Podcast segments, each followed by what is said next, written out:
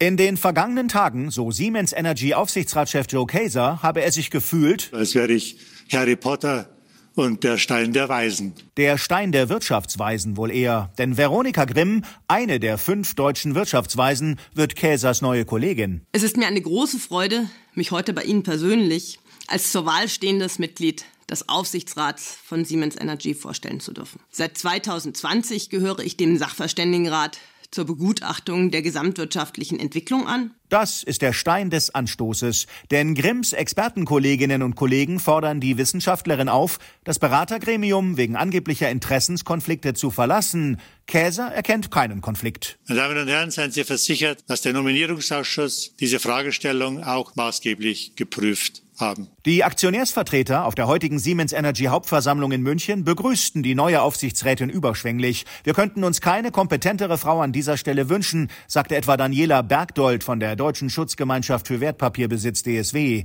Mit dem aktuellen Vorstand von Siemens Energy dagegen sind die Aktionäre überhaupt nicht zufrieden. Die Fondsgesellschaften Union Investment, SDK und Deka Investment entsagten CEO Christian Bruch die Entlastung. Der buhlte in seiner Rede um Vertrauen und verwies auf den Rekordauftragsbestand von Siemens Energy. Inzwischen liegt er bei 118 Milliarden Euro. Und das zeigt, Siemens Energy wird gebraucht.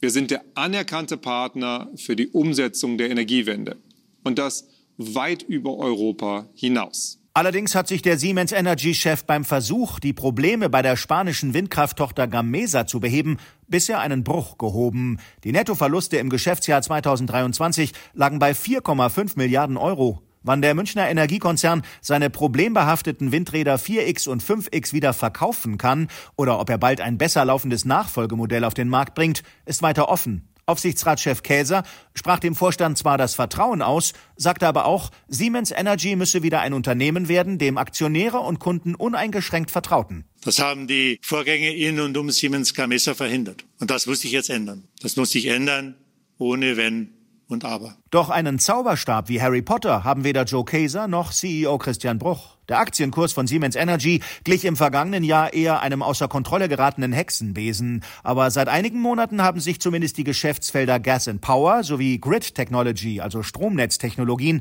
positiv entwickelt. Siemens Energy profitiert vom weltweiten Umbau der Energieerzeugung. Diese Chance wollen wir konsequent nutzen. Wir werden die Energiewende aktiv mitgestalten.